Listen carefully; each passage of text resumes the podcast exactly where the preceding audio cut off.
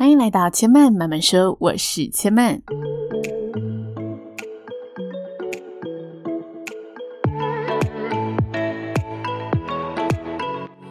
目前频道在 Apple Podcast、Spotify、KKBox 以及 Google Podcast 都听得到。喜欢的朋友，欢迎帮千嫚订阅并留言评论，让更多人可以认识千嫚慢慢说喽。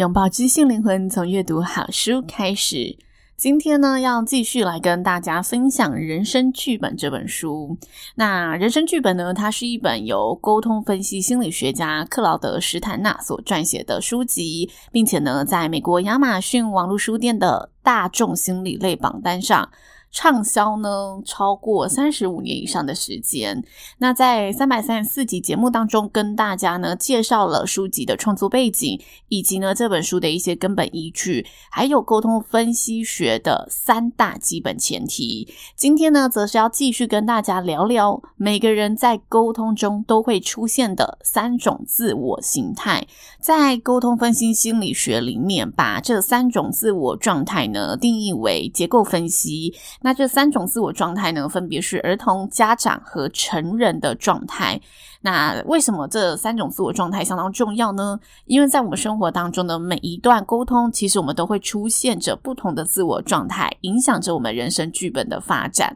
那接下来呢，我们先借由一篇曾经刊登在《纽约时报》上的文章，来让大家认识什么是儿童、家长和成人的自我状态。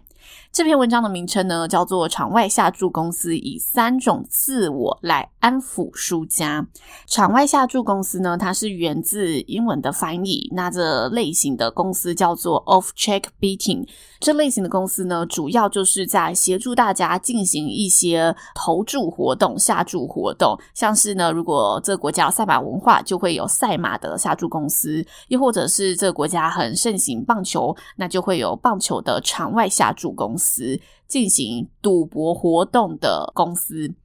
讲赌博活动听起来有点非法，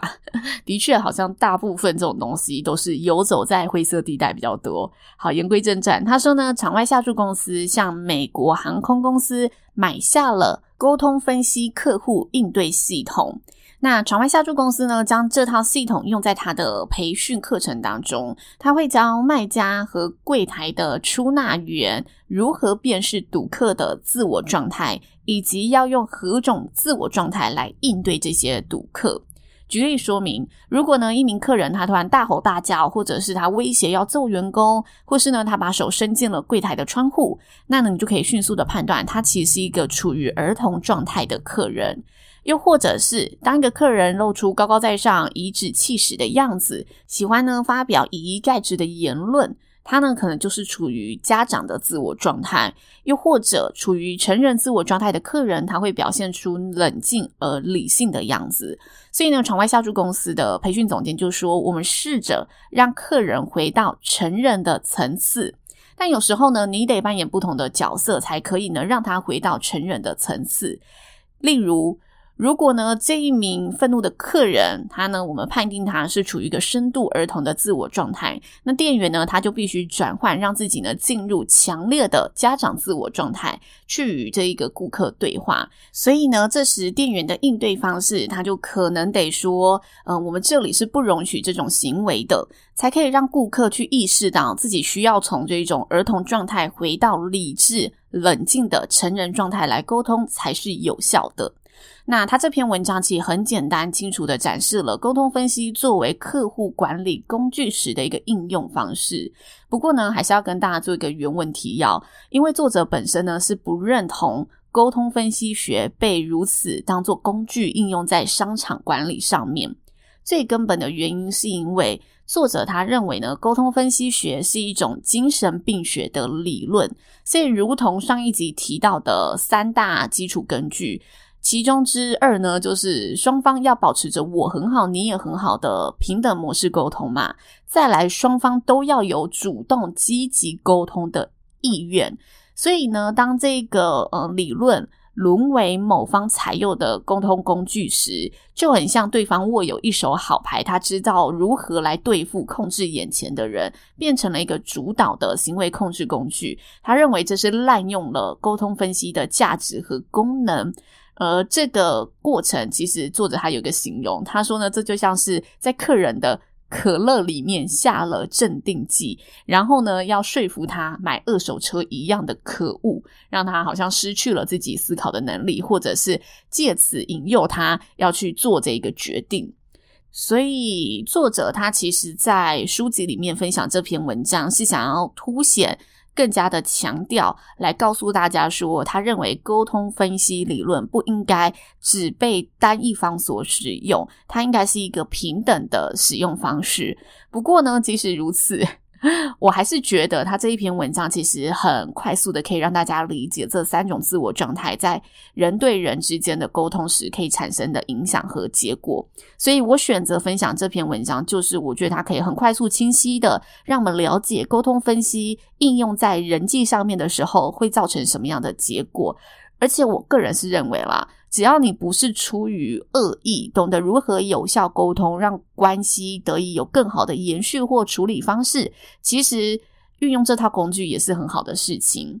那也由于作者呢，他不希望沟通分析变成只是一种。被一方握有好牌的人给曲解了全貌，给控制滥用了其中的部分价值。所以呢，他这一本书的目标之一，就是希望可以跟大家以更加严谨又更易于理解的方式，来跟大家聊聊儿童、家长、成人这三种自我状态的定义。那在沟通分析的理论当中，刚刚有提过，他把这三种自我状态。统称为结构分析，所以接下来我们就要以呢作者所分享的这一种比较清晰理论式的方式来让大家了解所谓的结构分析三种自我状态。那这里有个大前提，就是如果你要诊断该人是处于哪种自我状态，或者自己现在是处于哪种自我状态的时候，有一个前提基础。那就是呢，一个人在任何时刻都会采取其中一种自我状态来做运作，也就是说呢，你不会同时有两种自我状态，但你可能会切换你的自我状态。那我们可以借由呢观察和倾听一个人的外显特点，来分辨出现在对方是处于哪一种的状态。而每种状态其实它都有特定的手势、姿势、行为举止和脸部表情。那呢，你除了可以观察对方之外，我们其实也可以从自身的情绪反应和思绪这种呃自己反应的资讯来诊断判断。因此，如果我们想要完整的诊断对方或者自己是处于什么自我状态的时候，我们必须掌握三个资讯来源。第一个就是被观察者的行为。第二个就是观察者的情绪反应，这里说的被观察者就是我的对象，观察者就是我自己。那第三个就是被观察者的看法。所以呢，他这里有一个我觉得很呃也一样浅显易懂的举例。他说，诊断自我状态的时候，其实沟通分析师是不会说这是你的儿童，他不会给你这个定论。而是他会说呢，从你的说话和行为方式看来，你似乎是处于儿童的自我状态，因为你的儿童自我状态激发了我内心想要照顾关怀人的渴望。那我也想听听你的想法，你的想法呢？他借由这短短的几句话，他就道出了诊断自我状态。如果你要有个完整的过程，其实你要有这三种资讯来源，并且依这三种来源来做讨论。第一个就是被观察者的行为，所以他说，以你说话和行为的方式，我觉得你似乎是处于儿童的自我状态。接着他道出了自己，也就是观察者的情绪反应。他说，你的这个儿童激发了我内心想要照顾关怀人的渴望。然后最后他询问了对方的看法，也就是询问了被观察者的看法。因此，他在说沟通分析学的时候，他其实说这一套学问是非常适合用于团体治疗的。所以，如果现场有更多的人，也会依序的询问其他观察者，然后纳入所有观察者的意见，来让大家更深入的了解自己，然后去判断自己是处于什么状态。好，这是三个基本前提。那接下来，我们就来跟大家分门别类，来一一的讲儿童、成人跟家长自我状态，它的本质意义是什么？首先，第一个是儿童。儿童呢，他说，本质上人的儿童自我状态会从童年时期保留下来。那当一个人呢，他以儿童的自我状态运作的时候，他就会做出一些像是小孩子般的举止。处于儿童状态的人，他不论是站着、坐着，还是走路，又或者呢是说话的方式，他都会回到像小时候一样。除了做出孩子般的行为，他也会像小孩子般的感知。感受这个世界，然后思考这一个世界。那由于呢，我们现在一般的社会风气其实不太喜欢大人有孩子气的行为，所以呢，大人往往只会在短短的一瞬间流露出儿童自我状态。不过有一些场合，它本来就容许孩子气的行为，所以人，如果你想要观察，哎，每个人。或者是我身旁的朋友，或者是我自己是怎么样的一个儿童自我状态表现时，你可以回头来想想，或者观察一下，在体育赛事或者在派对和表演场合的时候，人们是怎么展现自我的。因为通常在这一些场合是最适合观察大家展现儿童自我状态的地方，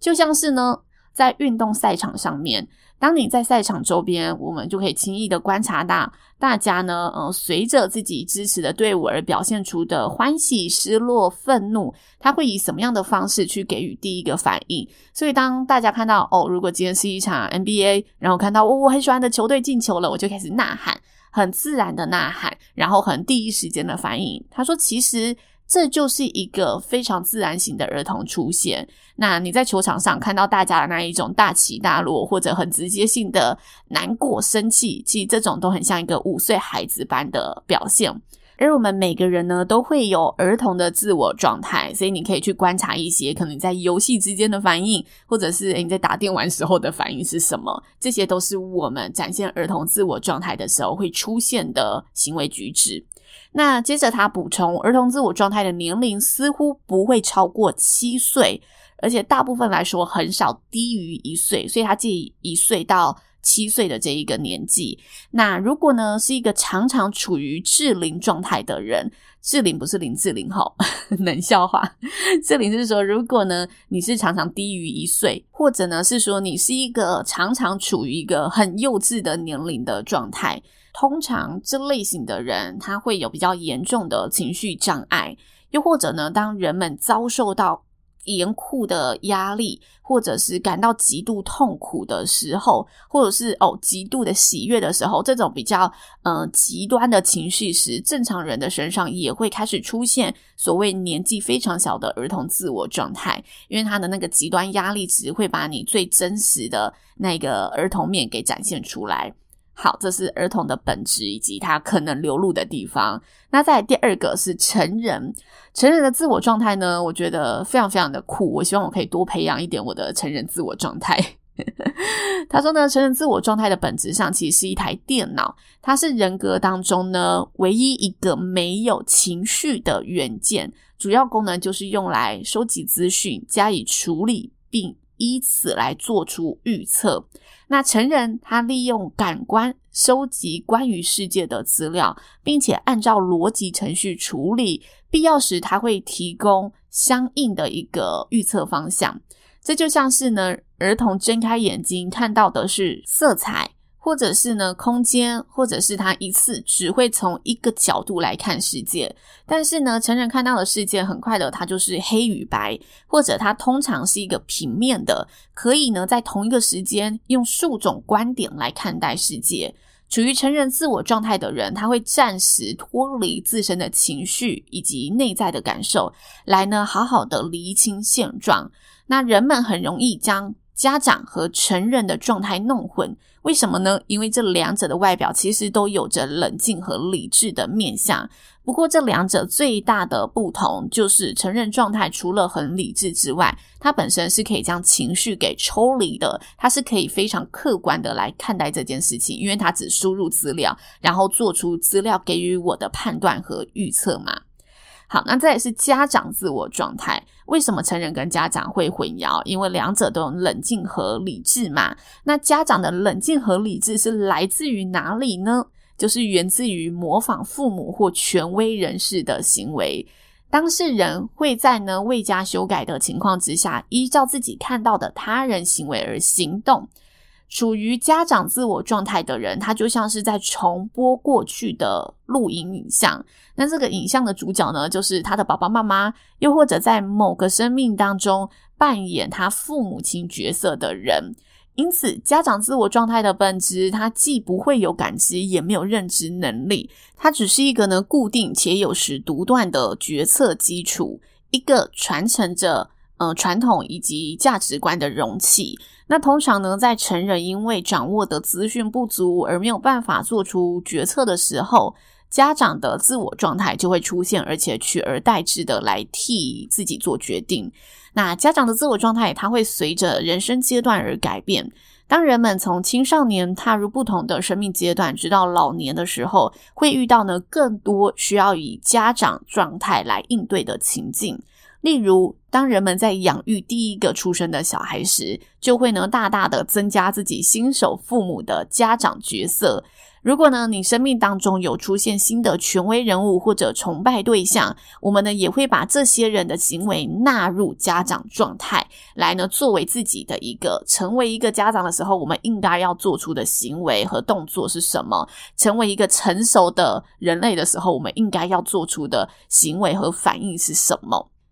接着呢，他进入了一个章节，叫做“脑中的声音”。我觉得这个章节也非常的有趣。他说呢，这三种自我状态在我们对他人或对自己沟通的时候都会交错出现，因此我们会常常出现所谓的“脑中的声音”。那这里要再次强调，不管在什么时候，我们一个人只会出现一种自我状态，只会有一个自我状态在掌控你这个身体。也就是说，一个人永远会处于三种自我状态的其中一种，而这个自我状态在这时候就会被称为执行者，掌握着执行权的那一个人。然后，这个执行权其实有足够的能量来控制你的肢体肌肉的，所以可以去控制你要做出什么样的行为和反应。